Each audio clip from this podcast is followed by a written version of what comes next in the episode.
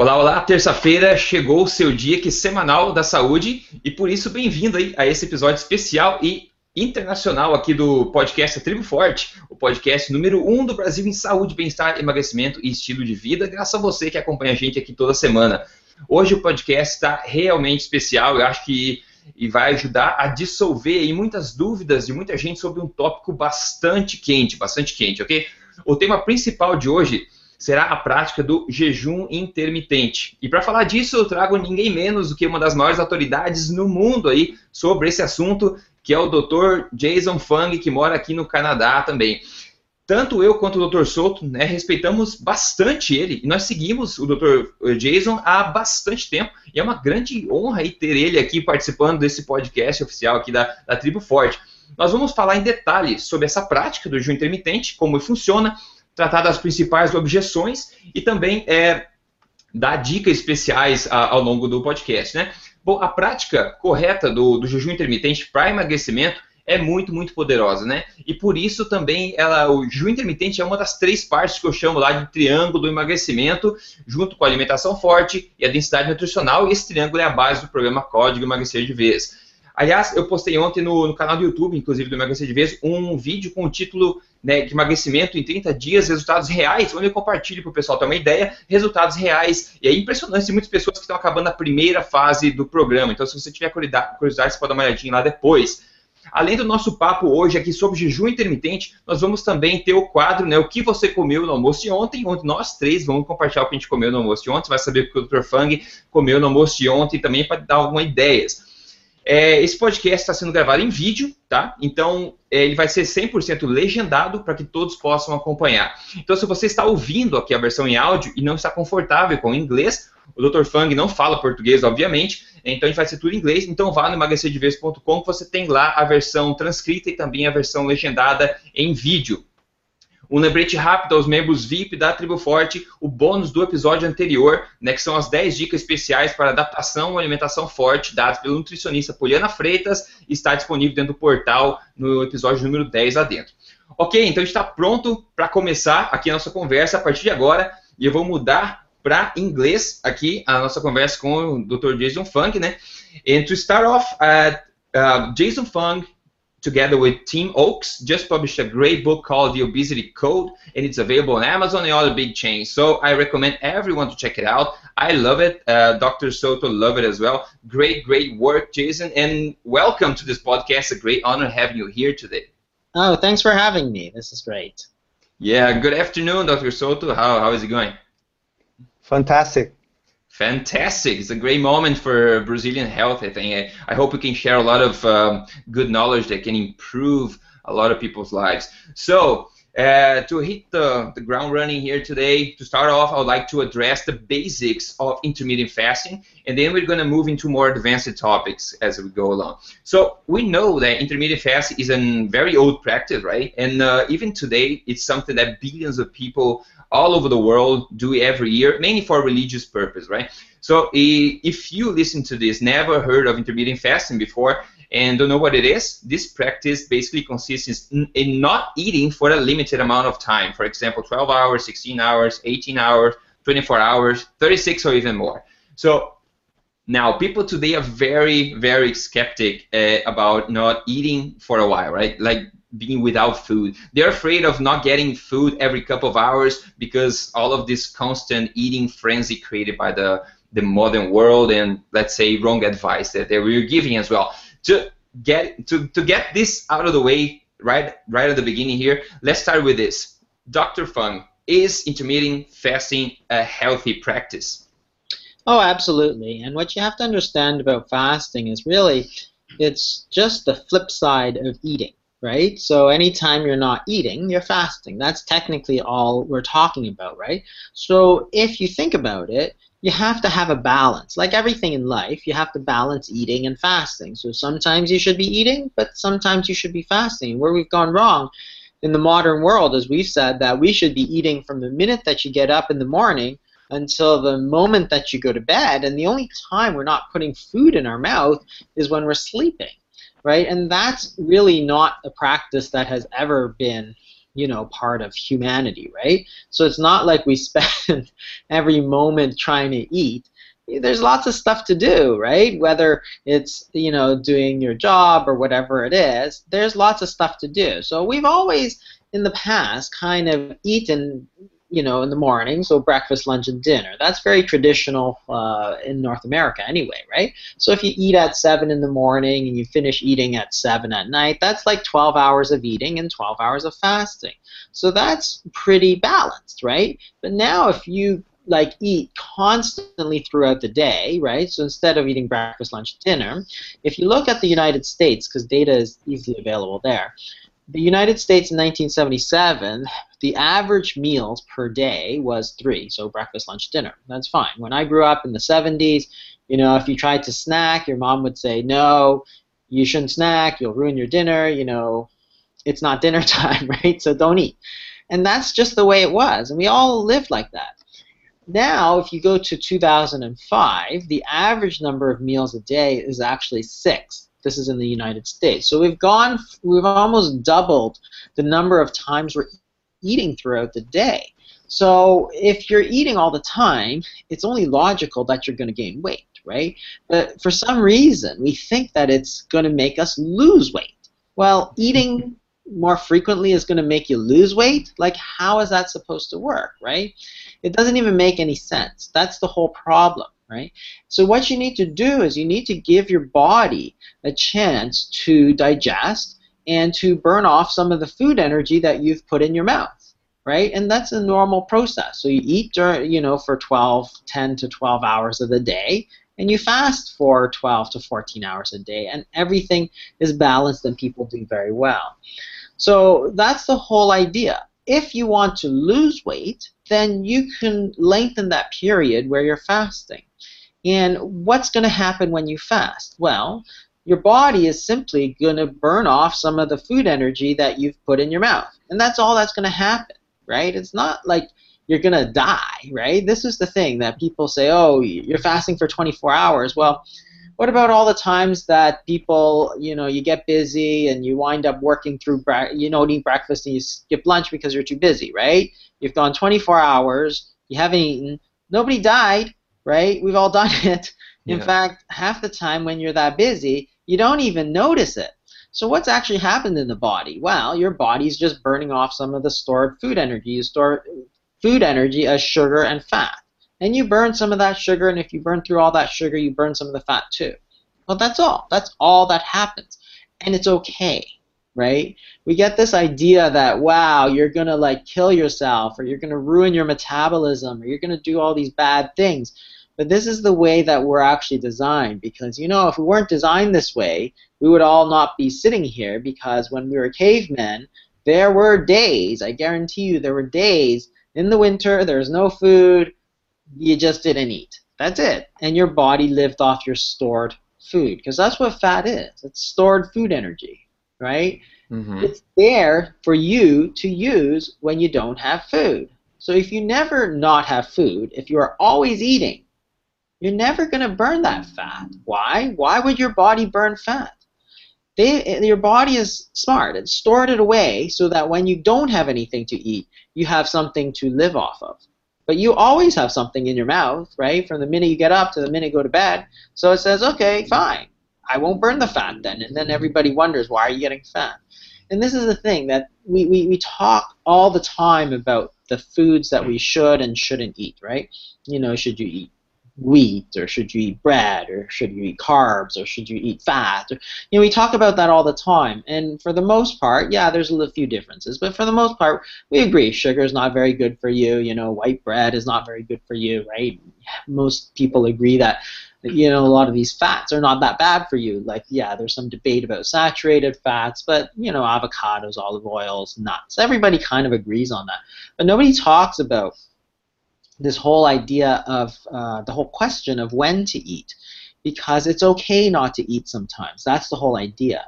And in English, we have the word breakfast, right? So think about that word. It's the meal that breaks your fast. It implies two things. One, we have to be fasting every day, right? Whether it's for 12 or 14 or 16 or 24 hours. You have to fast every day because you can't break your fast if you're not fasting, right? The problem now is we're never fasting. We're eating all the time, and then you eat breakfast, but you've never fasted, right? So you can't break that fast. Right. And two, yeah. the other implication is that you do not have to eat as soon as you get up. You can break your fast at noon. You can break your fast at dinner. It doesn't really matter, right? It's important in that it's the meal that breaks your fast, but it's not the you know 8 a.m. you know uh, meal. It doesn't have to be. If you look at circadian rhythms of hunger, for example, you see that hunger is naturally, and this is, happens in everybody, hunger is lowest at 8 a.m. Okay, and highest at 8 p.m. So if you're not hungry and you are force feeding yourself like a slice of bread and jam and orange juice, that's not a winning strategy for weight loss, right? You're not hungry, but you're going to shove some food in your mouth anyway. Well, that's not a really great strategy for weight loss, right? You're better off just skipping breakfast or having coffee with a little bit of cream or whatever and going right through till 11 o'clock, 12 o'clock. And you know, if you go to the French word for breakfast, it's petit déjeuner, which is a little lunch. The key here being little. So the French understood that hey, most people are not really all that hungry in the morning, right? So don't eat. That's your body telling you that you don't need to eat, right? And everybody says, "Oh, I'm not going to have energy." It's like nonsense. Your blood sugar is completely normal. And in fact, what happens just before you wake up is that your body produces these counter-regulatory hormones. So those are hormones such as cortisol and epinephrine and growth hormone. And they actually pump out a little bit of uh, glucose into our system, right? They take the stored sugar that you had from yesterday's lunch and it kind of puts sugar into your system. So your, your, your body has already kind of gassed you up for the day. It's fueled you up already. You don't have to put food in your mouth to do that, right? And that's the thing that it's it's you know the if, if you don't eat, it's okay once in a while, right? In fact, all you're going to do is lose weight, right? That's that's the whole idea. And and and if you understand that, then you can look at intermittent fasting and say, hey, here's a strategy, a very powerful strategy that nobody is using. But why? We need all the tools in our tool belt to fight this problem of obesity because it's really hard. Weight loss is very hard, right? Type 2 diabetes, very hard. We need all the tools. You can't just throw out the most powerful tool in your tool belt, right? It's ridiculous to, to do that and to make up all these reasons why we have to put food in our mouth even though we're not hungry, right? Oh, you have to eat every two and a half hours. Well, I'm busy, right? Mm-hmm. I don't want to go looking for something every two and a half hours, right? Half the time I don't eat lunch because I'm busy and I don't really want to step away. So, you know, it's okay. That's the that's the whole idea right? And and it's uh, you know some of these modern you know things that have led to the obesity epidemic, they're they're, they're just not uh, based on any kind of evidence. They're not based on any kind of historical reality. It's not like you know we've always eaten every two and a half hours for the last two thousand years of human history. No, that's exactly what we have not done. Right? We've always just eaten when we're hungry or when it's convenient. Sometimes once a day, sometimes three times a day, right? But not six times a day. Yeah, it seems pretty obvious when we talk about right. Just eat when you're hungry. Just don't eat if you're busy or whatever. But I think we, everyone, I mean, taught taught us to eat as soon as we roll out of bed, for example, and then keep eating during the whole day. And now we heard that so much that today we believe that that's the truth. And then people are afraid, afraid of skipping one snack, for example, because they feel tired and they're gonna you know, be sick and whatever. So it, it was a great introduction to the, the subject, I think. Uh, besides the weight loss benefits to um, to intermittent fasting, I would just like you to mention just a few general health benefits of the practice itself. Yeah, and there's actually a yes. lot of benefits to fasting that we don't even realize. So the most obvious is weight loss, right? So weight loss, obviously, if you don't eat, your weight will come down. So that's pretty obvious. The other one, of course, that's pretty obvious is for type 2 diabetics. Now you have to be careful if you're taking medications, but on the other hand, if you don't eat, your blood sugar will come down, right? Again, nobody can actually argue that that's going to happen. So if your blood sugar comes down, you don't need to take medications, right? But on top of that, there's actually a, a host of other benefits. So if you look at some of the um, what happens, especially during the longer fast, you get things such as growth hormone increase. So uh, you see that most people, as they age, their growth hormone actually drops. And if you have low growth hormone and you replace it there, you can see that you get better bone density, you get better muscle uh, growth, and that kind of thing. So, in fact, it may have these sort of anti aging properties. Um, we don't use growth hormone for normal people because there's a risk if you go if you just give exogenous growth hormones, you can have problems with cardiomyopathy and other things. But if you naturally boost the growth hormones, especially as you get older, right, as, as your levels kind of uh, start to drop, you may be able to prevent some of these problems, including osteoporosis and sarcopenia, which is you know, uh, loss of muscle as you get older. Um, there's also a process called autophagy that is stimulated by both protein restriction as well as fasting, because uh, of course fasting reduces everything. Mm-hmm. So autophagy is very interesting and very. A lot of people are looking into this sort of process because what it is is it's a process of cleaning out these sort of uh, subcellular uh, debris. So these kind of uh, cellular parts that are kind of old, kind of broken down well, your body just basically gets rid of them. Um, and that's a good thing because they're old and they really need to be replaced. So everybody thinks that the process, you know, when you're trying to replace stuff, to just to, to build new stuff, right? You know, but you can't, right? It's like when you renovate your house, you can't just build something new. You got to take out what's what's existing and old, right? So you don't want to like you can't just build new cabinets on old cabinets. You have to take out the old cabinets and build new ones, right? And that's exactly what fasting does. So autophagy is a process where you get rid of this old subcellular parts, and then the growth hormone lays helps you lay down new parts. In, in, in essence, you're trying to renew yourself. And there's a lot of um, kind of very interesting uh, work going on, especially for Alzheimer's disease. So Alzheimer's disease is, in, if you look at it pathologically, what happens is that there's this kind of neurofibrillary tangles, right? So there's all this junk in the brain that you can see when you do pathological sections. And it's some people believe that Uh, one of the things that might be very, very beneficial for the prevention of Alzheimer's disease, for example, is to have periods of fasting. So what you're doing is you're telling your body to get rid of all this kind of old junk. It kind of cleans it out, and by cleaning it out, you can prevent the development of Alzheimer's disease. And there's some data that suggests that this might be true. So that's you know very exciting as well. And then the other thing is cancer. Cancer uh, is a very uh, big problem everywhere. But one of the things that contributes to it is probably elevated insulin levels. So insulin is a growth factor. And if you have uh, growth factors, they're great when you're a kid, when you're growing. But when you're older, anything that stimulates growth, like insulin, is not really all that good for you because the cells that are typically growing the fastest are cancerous cells.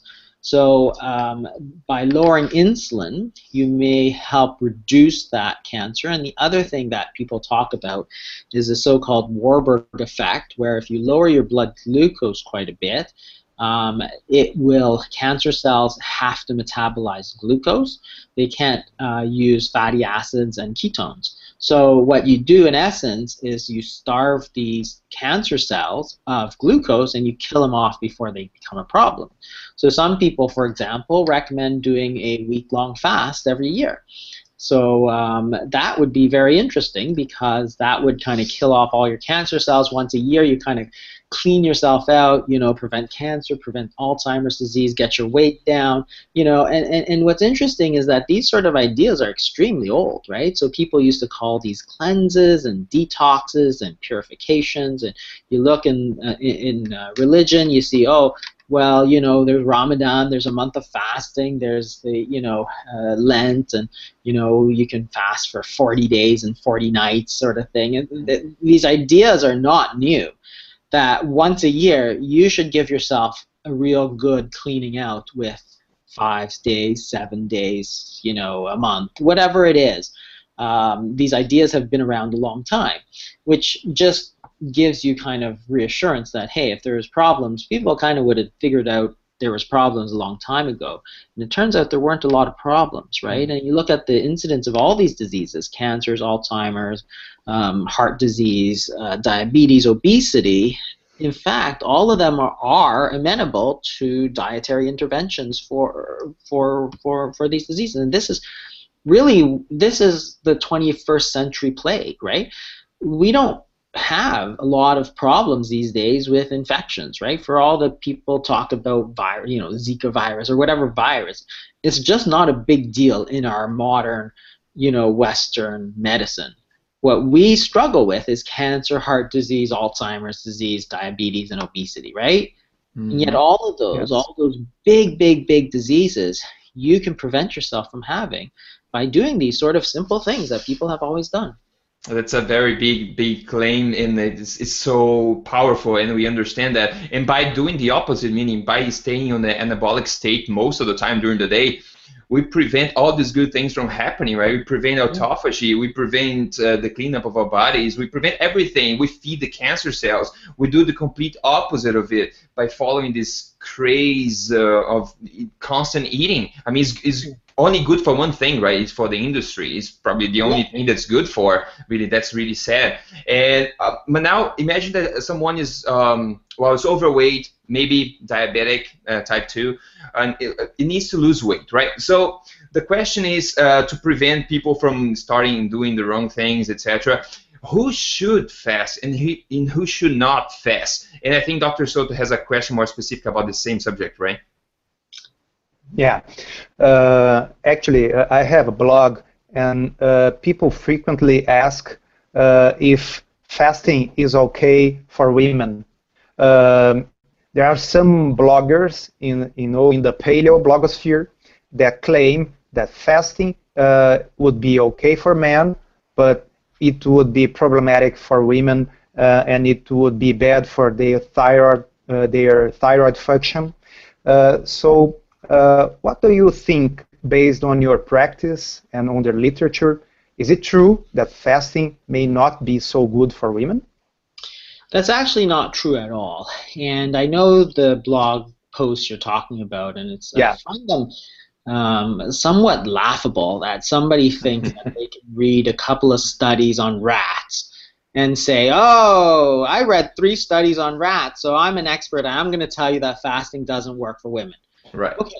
Let's go back. Okay. So for at least the time of since the time of Jesus Christ, 2000 years ago, men and women have fasted, right? There are people who are who shouldn't fast for sure, right? So children never been part of the fasting tradition. They're growing, you don't want to stop them, right? So long fast like over 24 hours definitely not. Like if a kid wants to skip breakfast, sure, go ahead, right? But don't skip three meals a you know don't skip the whole day week after week after week. You're growing you need that food. Uh, for people who are underweight right? That only makes sense. If your bmi is shows you underweight you're less than 18.5 you probably shouldn't fast because your body is lower than your body weight is lower than it should be. And one of the things is because you're going to lose weight right? So yes you, those people shouldn't fast. Pregnancy same thing. Fetal development very critical you know, can cause irreversible damage. Breastfeeding's the same. Don't do it, right? There's lots of time to do it. Um, the other the other time is when you're on medications. You you can fast, absolutely, but you need to get medical supervision, right? So those are the times that you really should not fast, and that's very limited, right? There's really uh, very few times um, that you sh- very few people that should not fast, right? If now getting to the specific point of women, the reason that some people get concerned is that if your body fat falls too low, you can lose your menstrual cycle, right? You can go amenorrheic, which means that you lose your period. Excuse me. So that's not the case here. If you're underweight, again, you should not fast, right? But if you're overweight and you want to lose weight, there's no problem with fasting, right? You can absolutely fast. There's no problem. Because again, and the same goes with the thyroid. I'm not really sure where that all came from, but it really has nothing to do with the thyroid, right? What happens when you fast is your body burns glucose and burns fat. It has nothing to do with thyroid function. It has nothing to do with Hashimoto's disease, which is an autoimmune disease, right? It has nothing to do with, you know, iodine and free T3 free T4. So it really has nothing to do with thyroid. And if you think about women, um, they're, they've never been exempted from fasting except for those conditions, pregnancy and breastfeeding, right? If you look at religious practices, when people used to, and people who still do, like Buddhists and you know um, Muslims and those religions that are still kind of big on fasting, the women are not exempted, right? So you, you, you, so there are literally millions of people throughout history millions of women who have fasted and they've done great. So then you go back to the studies that have looked at fasting, and they many of them include men and women, and they do exactly the same. We probably have about 50, 60% women in our clinic, and we've put probably over a thousand people on various fasts, and they do about the same. Right? Some people say, "Oh, well, it doesn't work for women, or they have a lot of problems." Well, men have a lot of problems too, right? It's not all fun and games when you fast, right? So yes, women have problems, but men have problems, exactly the same problems. Sometimes women don't lose weight. Well, sometimes men don't lose weight either, right? Mm-hmm. So when you actually get some experience taking women and men, and uh, you see that they actually perform almost exactly the same. So there's no reason why women should not fast. I mean, again, what you're doing is you're just throwing out like your most powerful tool, right? You're, you're, you're, you're eating all the time and then wondering why you can't lose weight, and it's because you're a woman. Well, so what, right? What does that have to do with anything, right? But unfortunately, the only post, like on, on the internet, the only post that kind of got get reposted about this, uh, just say, oh yeah, I read read those studies and now I'm an expert. It's like those people were not even had any experience with people fasting. Mm-hmm. They were like these general yes. health sites and you know, they don't supervise people fasting. They don't treat people like I treat people every day who are fasting, right? That's part of our clinic. That's part of what we do. And there's just no difference between men and women, right? It's it's it's it's kind of ridiculous, right? It's kind of like saying, "Oh yeah, I read two books about basketball. I'm ready to play in the NBA." Right? Okay, yeah, not, right? it's like that's the same thing. I read three studies about fasting and now I'm an expert well, get some experience first. Like, get lots of experience, read all the studies, then you can call yourself an expert, right? And there's the same thing. There's a recent post by this fellow, uh, Alan Aragon, who, who also wrote something about intermittent fasting, which is just laughable. It's like, oh, I read the, all the studies from the last 10 years and uh, now I'm an expert, and he wrote a whole thing. I'm like, um, you have zero experience with actual people, right? And until you have some experience, don't try and pretend you're an expert, right? Any more than I think I'm ready to go play in the NBA, right? All right, perfect, perfect. Uh, I, am glad you said that. Uh, I agree 100%. I just wanted you to spell that out.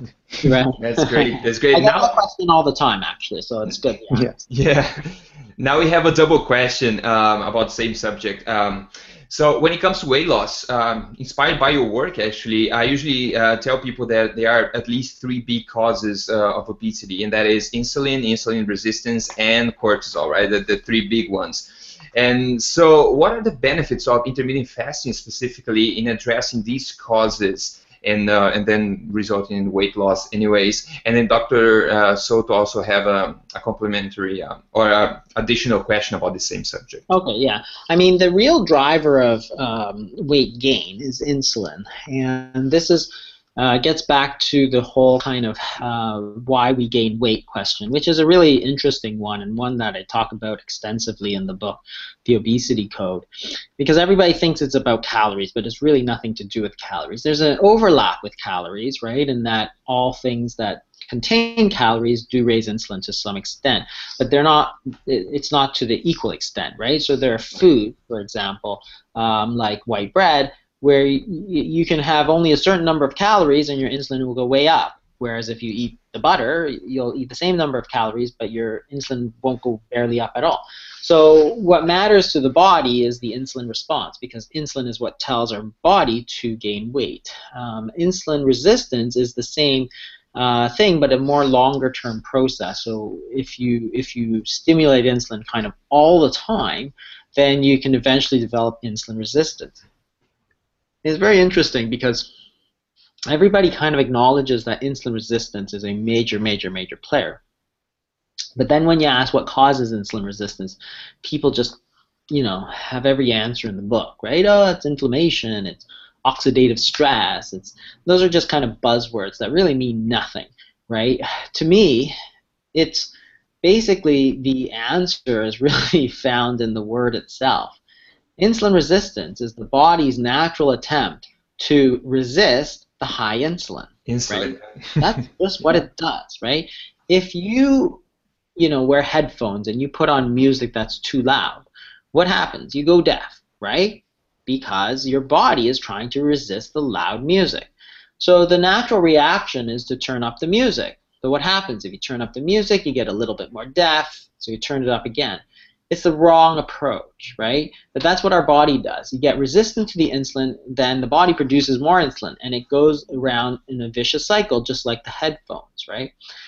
The answer is not to give more insulin, it's actually to give less insulin. Just like the answer to uh, the, the, the problem with, your, with the headphones is you want to turn the sound off, right? That's how you restore sensitivity, that's how you're going to break that resistance.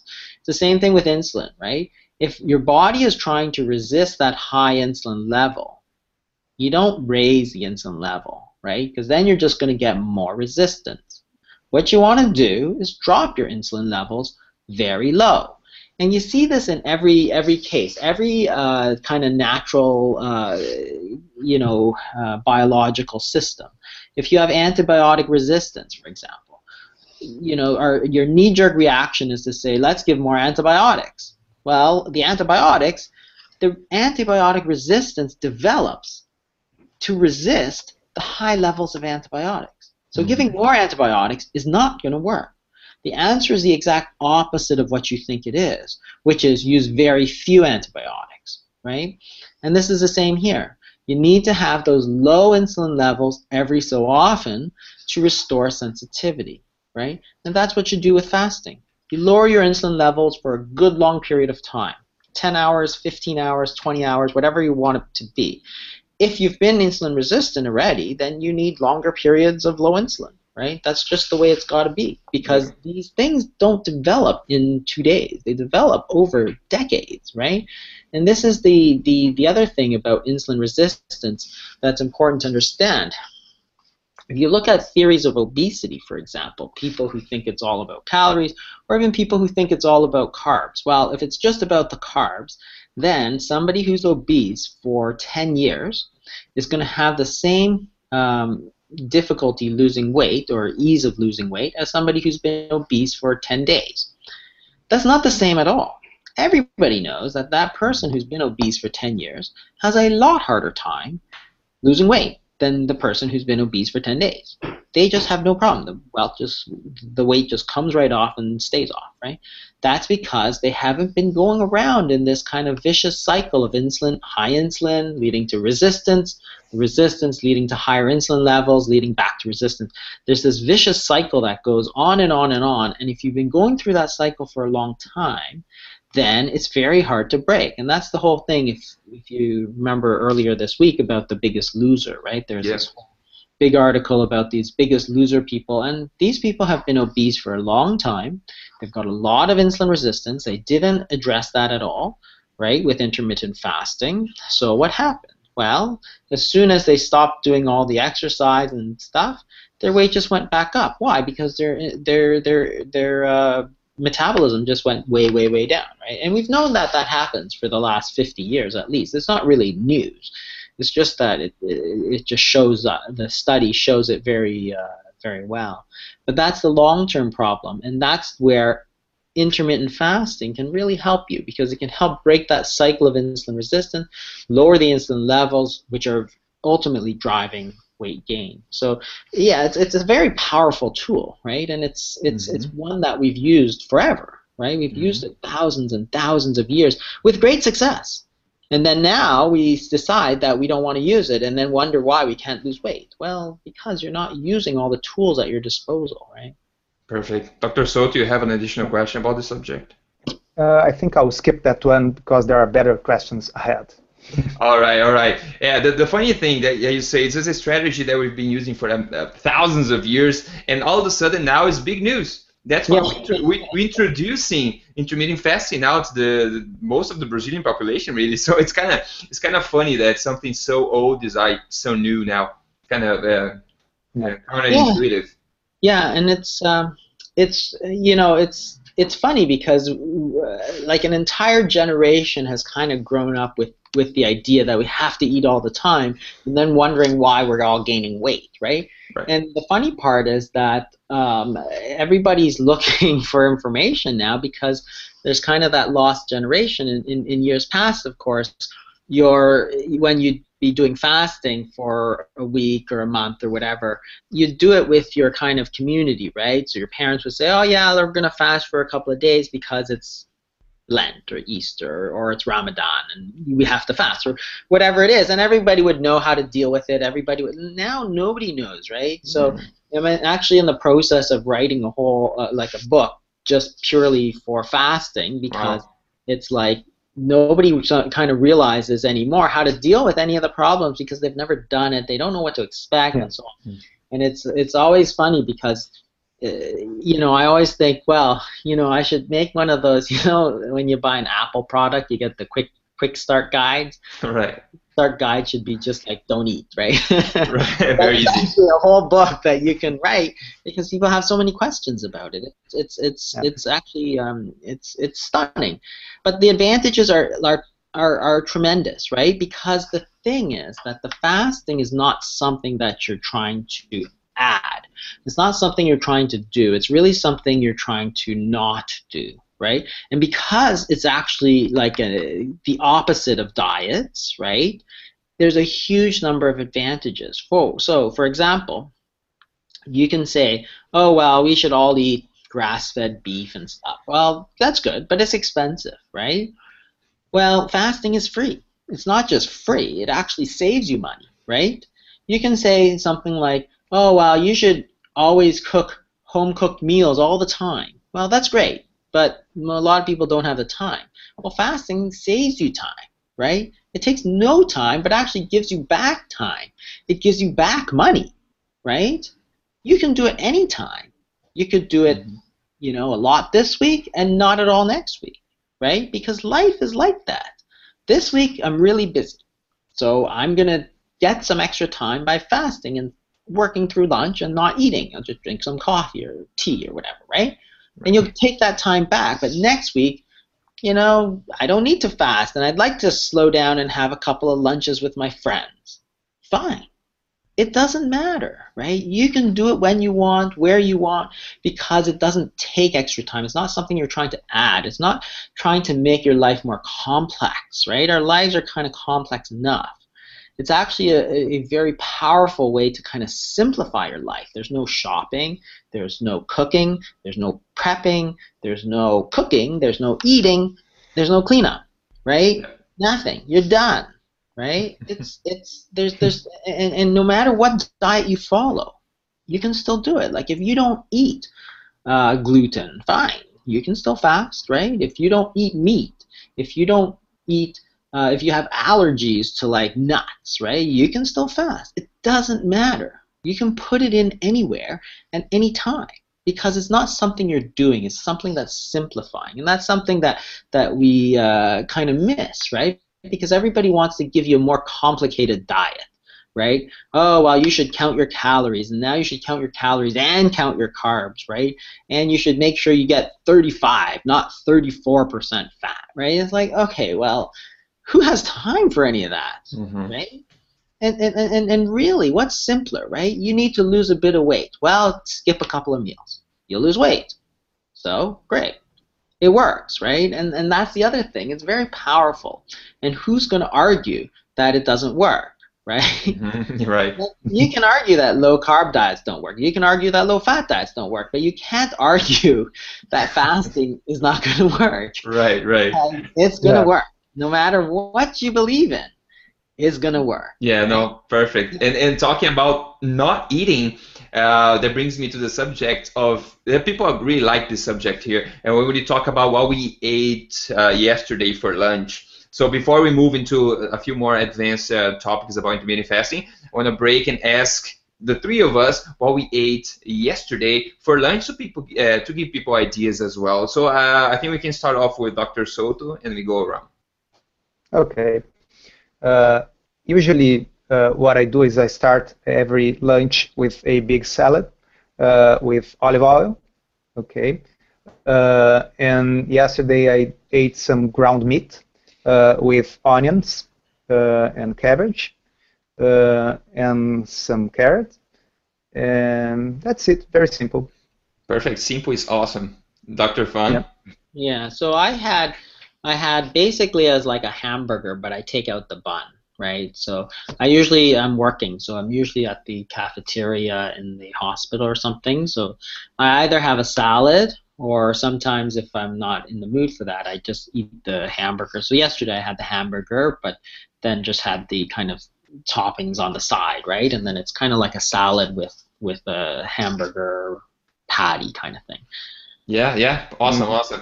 Yeah, yeah, yesterday I had like a, a flaxseed bread together with a three egg omelette with onions and uh, bacon and cheese. So that, that's very tasty. If we spread some butter on the flaxseed bread, if you can make it in the microwave, for example, put some cinnamon on top, that's really good. That's really good, and it's simple and fast as well, nutritious.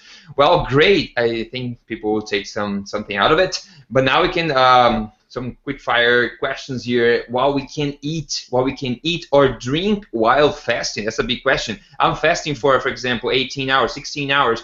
Can I eat or drink anything during that fast? If so, what can I do? What can I eat? What are my options? And that brings me to the question of non-caloric sweeteners as well. That's a that's an interesting question. So, what can we eat or drink while we fast without breaking the fast, of course? Yeah, so there's lots of variations, right? So again, fasting, the classic fast is really a water only fast, right? There's actually lots of different variations. So the dry fast is where you don't eat or drink. I never ever recommend that, although there are lots of people who do um, because you're actually not just not eating, but you're also going to get dehydrated, right? Yeah. So some people claim that as you break down your fat, you can actually pr- produce water. I'm not really sure how that works, but uh, there are people who say that. I never recommend dry fasting. So you have to know that Ramadan, which is the Muslim tradition of fasting, they do uh, fast kind of uh, when the sun is up. It's dry fasting, so you don't eat or drink. And from what people tell me, it's just a lot harder than fasting where you're you are allowed to drink. So for the reason of compliance, like that's a religious uh, reason, which is fine. But for uh, health purposes, I never recommend dry fasting. Um, so then you get to the classic, which is water only fast, which is basically that's what it is, right? Only water, nothing else is allowed. That's the kind of classic fast, but there's lots of variations that still work very well. So you can also add tea, so herbal teas and all that kind of thing. Excellent, right? There's no calories in those. Uh, you can also add coffee, so coffee again, no calories. Then the question comes up, can you add sweeteners? So obviously honey and sugar are out. And then can you add things like cream? And then there, in I don't know if you, you this is very big where you are, but there's this whole so-called bulletproof coffee. Yeah, I think people yeah. are aware of that. Yeah. So that's a variation called a fat fast, which is where you just eat fat. And the idea is if the whole problem is high insulin, which I think it is, then your problem is to lower insulin. It turns out butter, for example, does not it has a lot of calories, but it doesn't really raise insulin. If you eat pure fat, which very few people do, like drink olive oil, for example, the effect on insulin is very low. So you can get most of the benefits of doing a fat fast, even though technically you're still taking calories. So for us, what we do now, you know, I'm not really into bulletproof coffee, but I think that lots of people have done very well with bulletproof coffee, and physiologically, it makes sense that these people would do well because they're getting a lot of calories, so technically they're breaking their fast, but they're really not stimulating insulin, which is really how you get all the health benefits. So those are variations, and I think they're reasonable. So I always advise people for bulletproof coffee, for example, if you want to fast by using bulletproof coffee, then do it. And if you're getting results, great. Why do I care what you're doing, right? If you're losing weight, if you're feeling good and you're feeling hungry and you think you can stick with it by doing bulletproof coffee and fasting for, you know, whatever number of hours, then do it. If you're not getting the results, then maybe you should cut it out and go to one of the more classic kind of water only or water and herbal tea kind of fast or green tea kind of fast. Same with coffee. So coffee, some people do fine with black coffee, and some people add some cream and then that's it. So no sweeteners, and then artificial sweeteners don't have calories, but we in our clinic we just say no, you shouldn't drink any of those. The thing about artificial sweeteners is I think that one, they're all artificial chemicals, right? They just happen to be sweet and not kill you, right? Uh, it doesn't really mean it's good for you. And the other thing is that I actually have my doubts as to whether or not they really help because a lot of them still stimulate insulin. So if you yeah. stimulate insulin, even if you have no calories, it's it's a problem. Just like if I was to inject somebody with insulin and not give them calories, they'll still gain weight, right? Because your body will make the adjustments needed to gain the weight under the directions of that insulin. So absolutely no to those chemicals. So um, and then the the other variation that we use quite often is the bone broth. So bone broth has protein and it also has calories and then you know sometimes a little bit of fat and so on and you got the gelatin right and we use it more for two reasons. One in the longer fast it helps compliance because some people just they just drink it. And two the kind of little bit of protein and stuff helps with the refeeding syndrome or helps prevent it. So i'm talking like a week or more uh, the bone broth is very useful, but mostly for compliance. People feel that it's it's a little bit more filling. They drink it, and, and, and again, it's a very traditional kind of you know every culture uses bone broth, right? Because no ancient culture just threw away the bones, right? Mm-hmm, mm-hmm. like, what the hell are you doing, right? Put the bones in some water and boil it, right?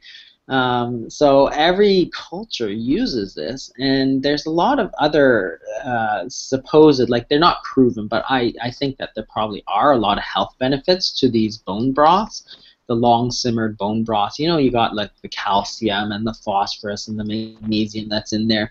You get the gelatin, and you know, uh, there's a lot of people who think that it's actually good for your joints as well to provide to prevent arthritis and so on. So there's all these kind of benefits. And the other thing is that with uh, sodium is you can put sodium in it. So that sodium is salt. So one of the things that we see quite a bit of with longer fasts especially is that people sometimes get a little dizzy, right?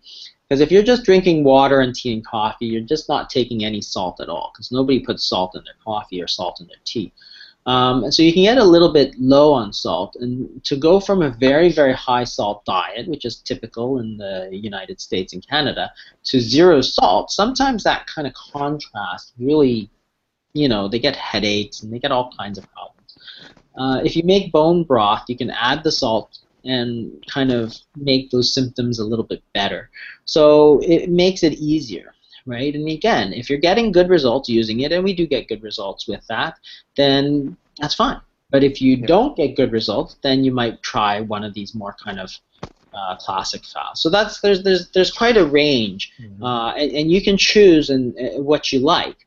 Uh, but there's no rules. The only rule is if you're getting good results, keep doing what you're doing. If you're not getting good results, maybe you know, not, you know, ratchet up the uh, restrictions a little bit, right? You might want to get rid of the cream, you might want to get rid of the bulletproof coffee, you might want to get rid of the bone broth, that kind of thing. But uh, most people do well.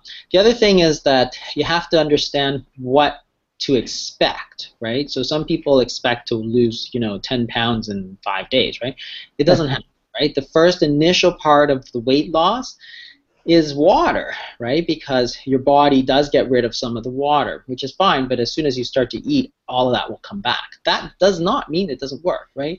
But if you look at what the average weight loss is, it's only about a half a pound of fat per day of fasting. Okay, that's it.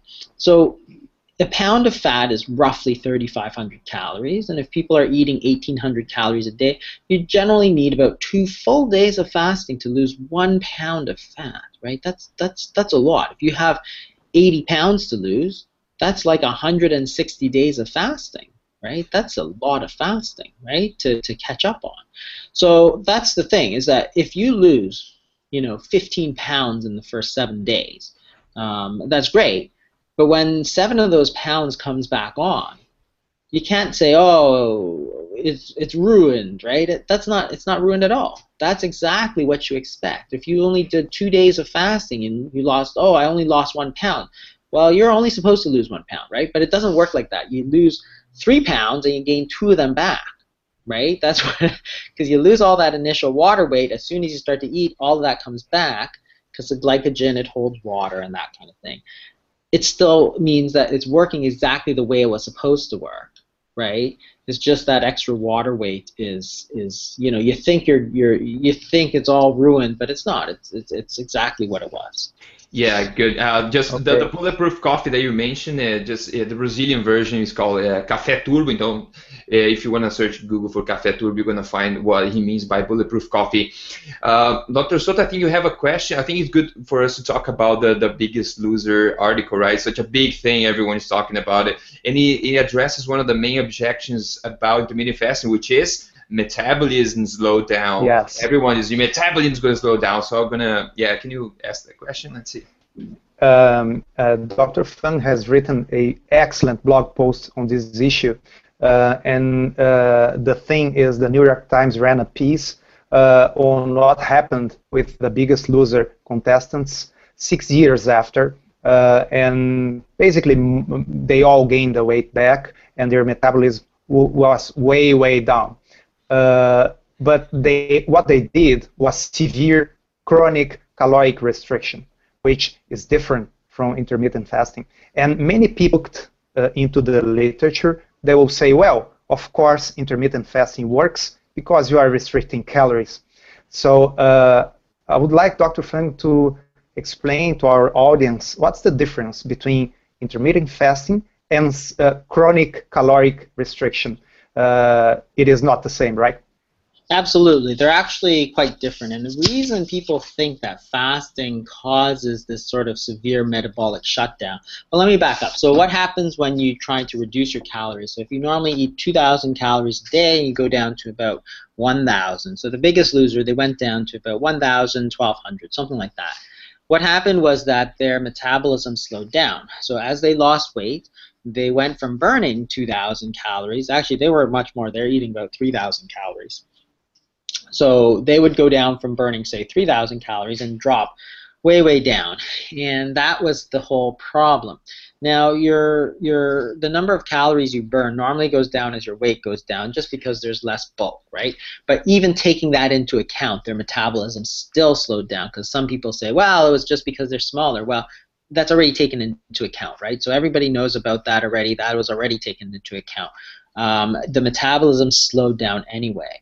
So people assume that if you uh, slow down your metabolism with caloric restriction, then when you go very, very low, like down to zero or 100 calories a day, it's just going to go way, way down. But that's not what happens because there's two ways that the body has so, so the body wants to burn. Let's let's just use the example of 2000 calories right? So the body wants to burn 2000 calories. That's what it wants to do to power the brain and the kidneys and the liver and all that sort of stuff right?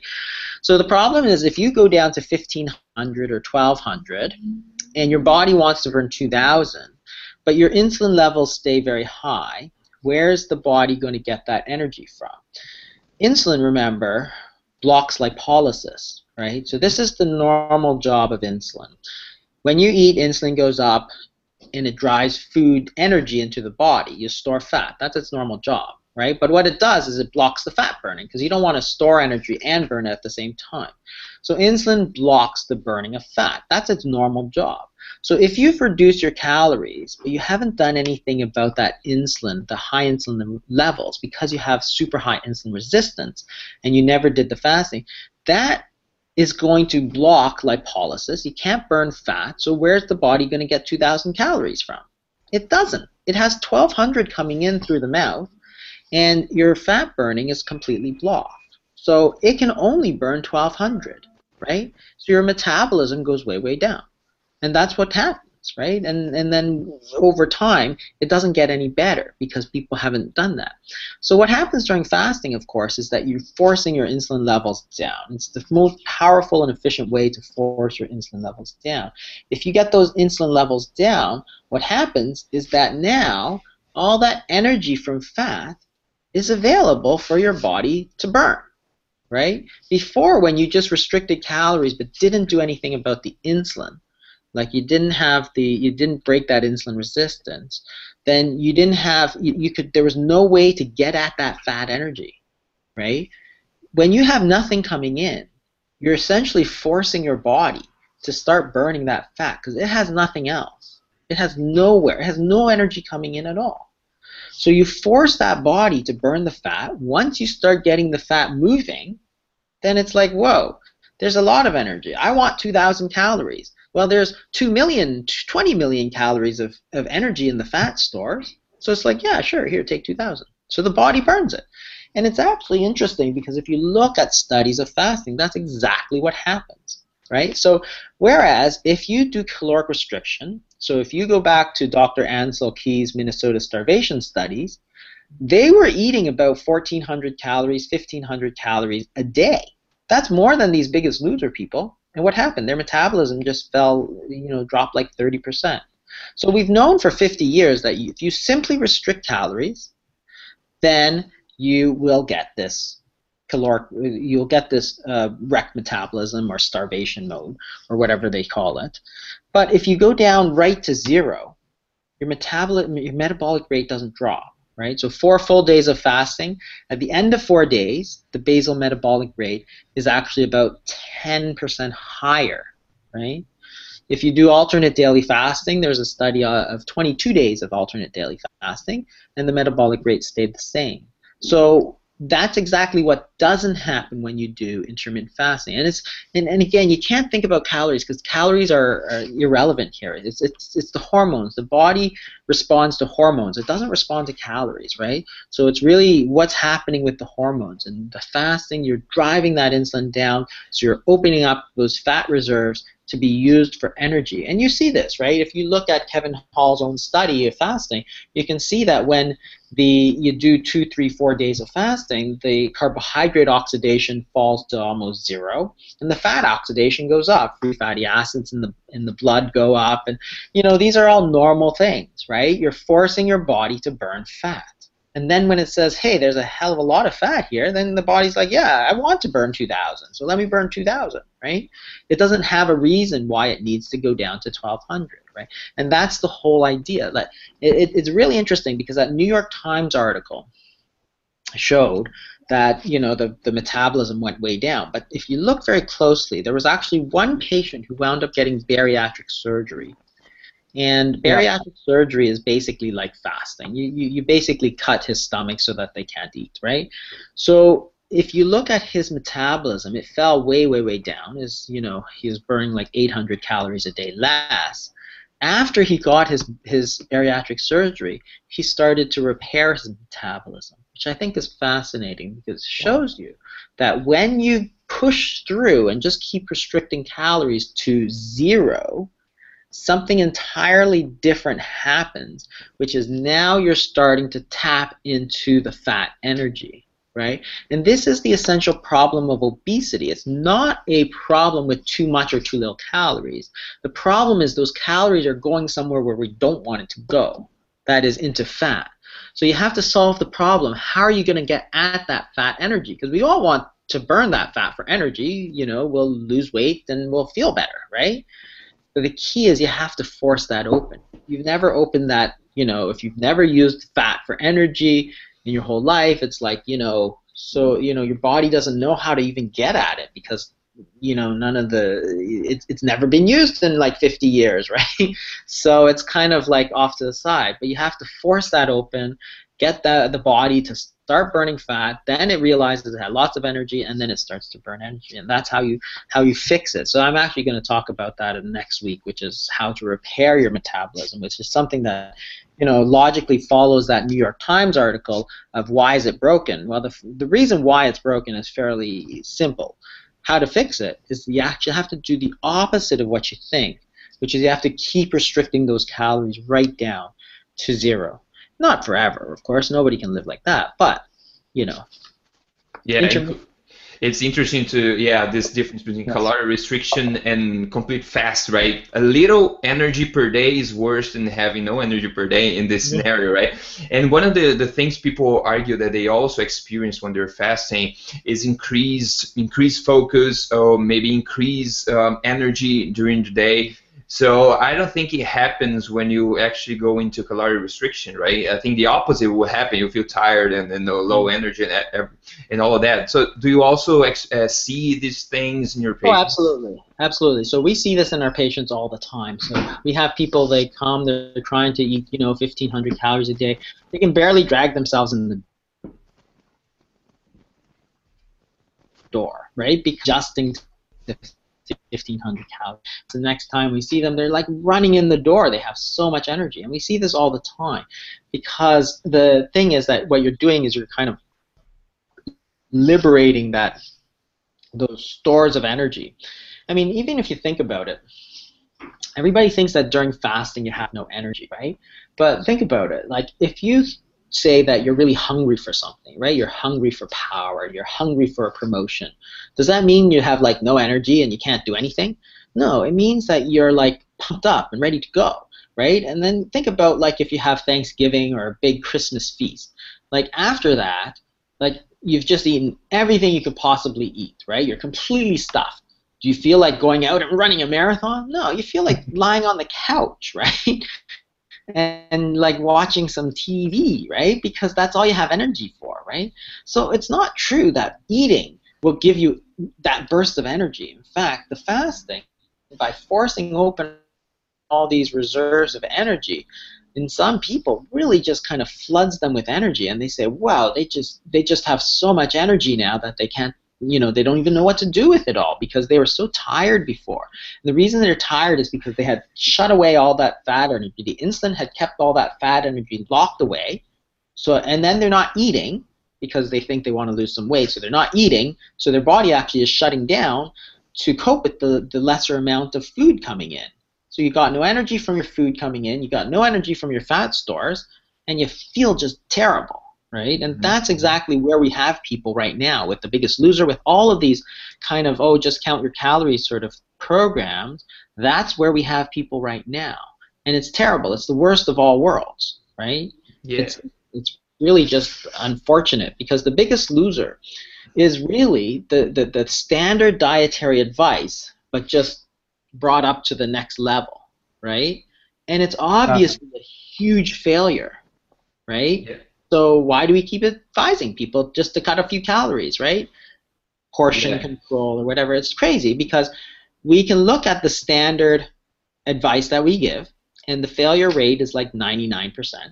And even if you bring that that that eat less, move more to a whole other level, right? It's a total failure, right? The biggest loser. All those patients regain weight. 13 out of 14, 93% failure rate in the literature, it's like 99% failure rate.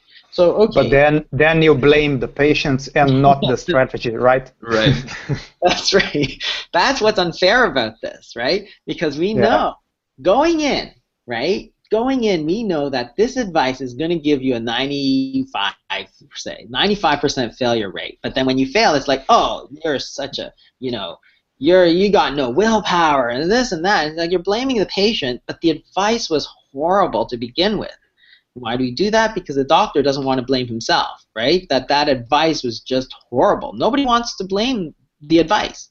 It's easier to blame the, the person, but yeah. it's ridiculous because if your if your success rate is so low, how can you blame the patient for failing? They're almost guaranteed to fail right? Yeah. And that's what is is really unfair. And then we, we, we, we tell them not to use strategies that have worked for 10,000 years, right? It's like, okay, well, that doesn't even make any sense, right? But you know, nutrition is kind of a logic-free zone, you know. right, yeah. evidence evidence-free zone, like we were talking. Yeah, Dr. Nissen said evidence-free zone. It's perfect.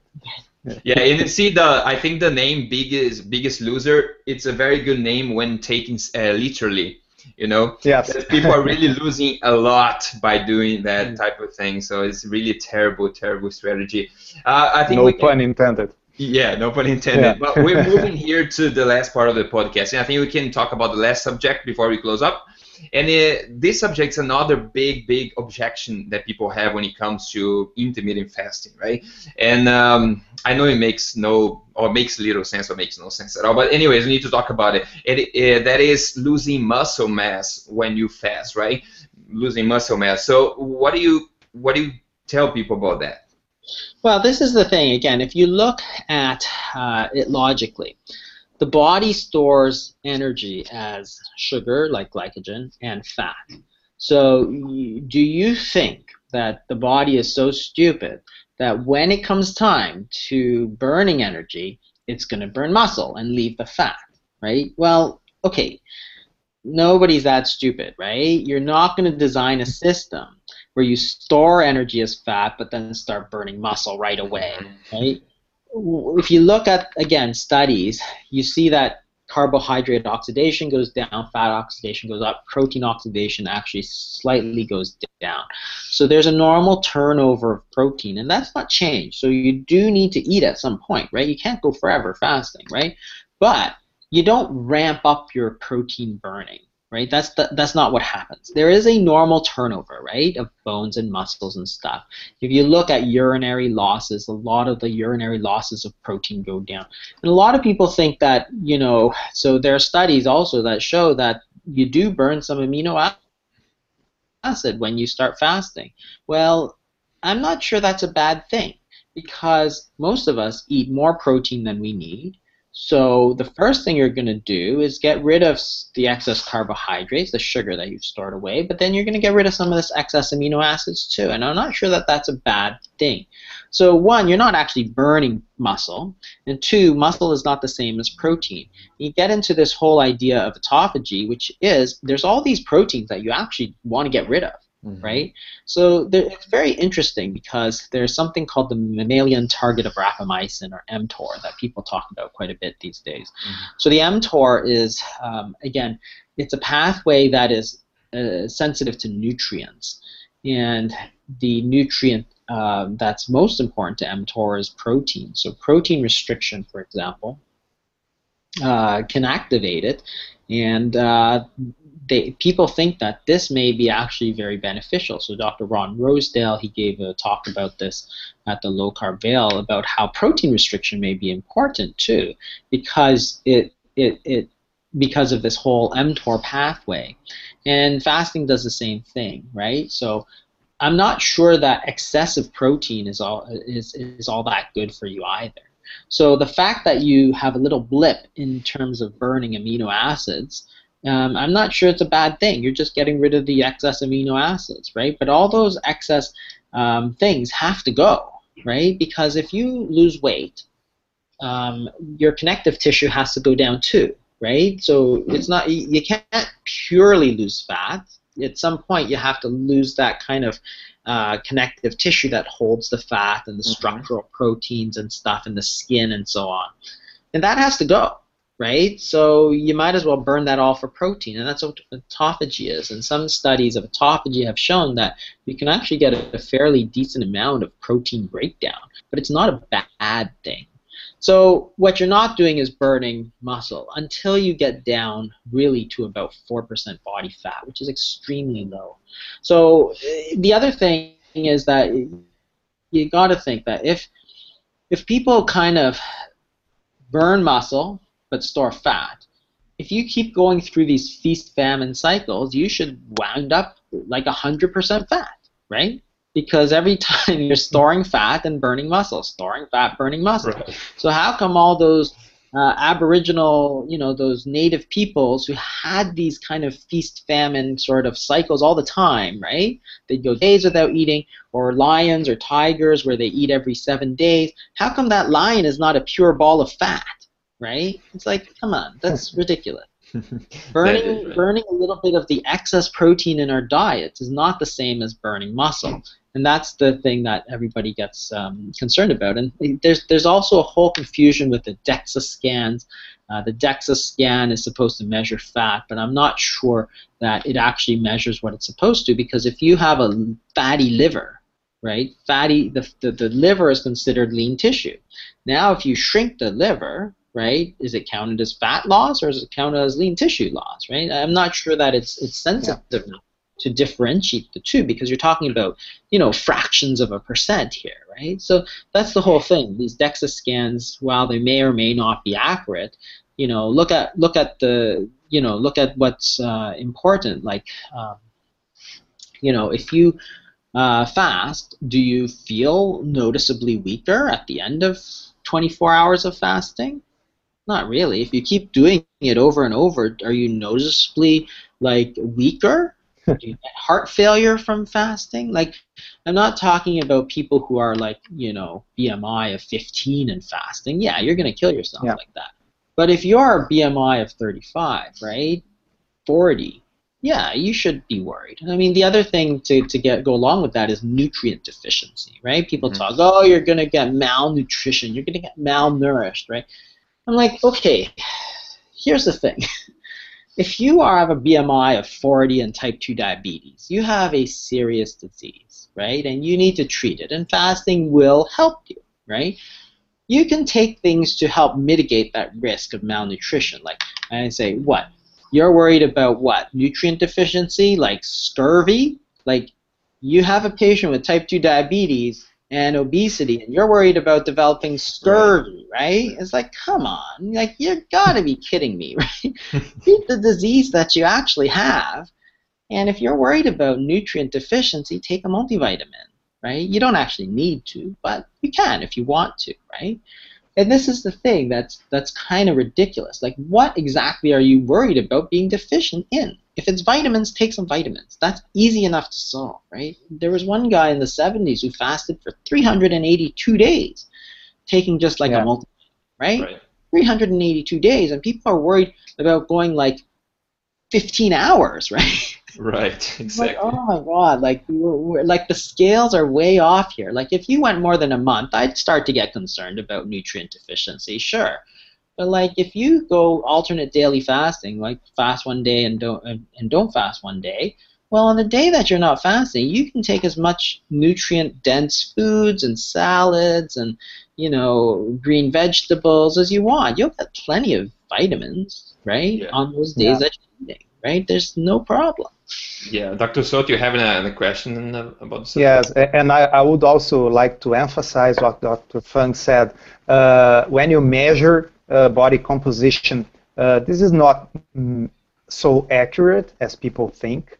And for example, if you are losing weight doing a low carb diet or intermittent fasting, you will lose um, uh, glycogen and water, and this will come from your muscles. So uh, it will show as if you are losing lean body mass, which is not true, right? Yeah. This was actually the problem with uh, Jimmy Moore did an experiment where he me- measured his fat mass, and it's very interesting because he he lost um, I think 20 pounds, but like 10 pounds of muscle. That's what his doctor said. Oh, you lost 10 uh-huh. pounds of muscle. That's terrible. So everybody went crazy on it. Mm-hmm. And so I looked at his data and I said, so this doctor thinks, and then they, they break it down as to where you lost that muscle, right? It was all from his like abdomen. I'm like, what? Those big muscles of your abdominal wall? That's where you lost the muscle, right? you think so, right?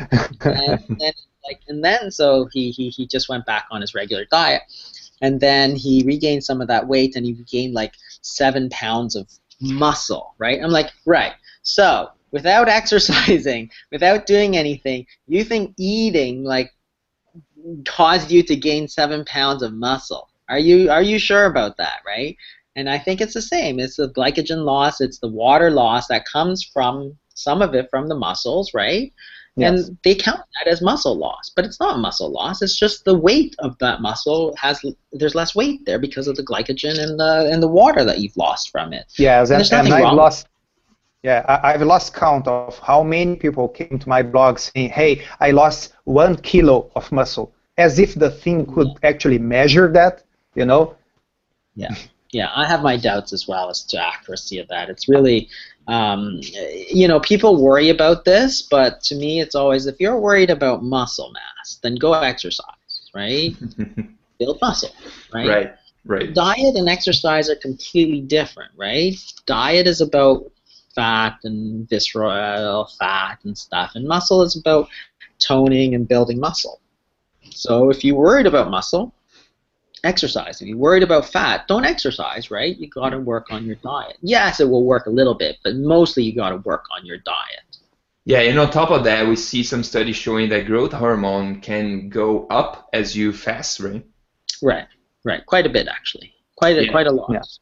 That's one of the mechanisms. Um, so growth hormone is a counter-regulatory hormone, as is uh, adrenaline. So the sympathetic system is activated, right? So in fact, when people fast, they're actually activating themselves, right? Because you're you're so those hormones, noradrenaline and the sympathetic nervous system, growth hormone, cortisol, all get activated as you fast, and that's why some people feel energized. Is the elevated cortisol is that a bad thing? It, ca it actually could be in some circumstances. And there's other people who say, you know, I've had people who say, well, you know, my heart rate goes up when I fast. I'm like, yeah, definitely it could, right?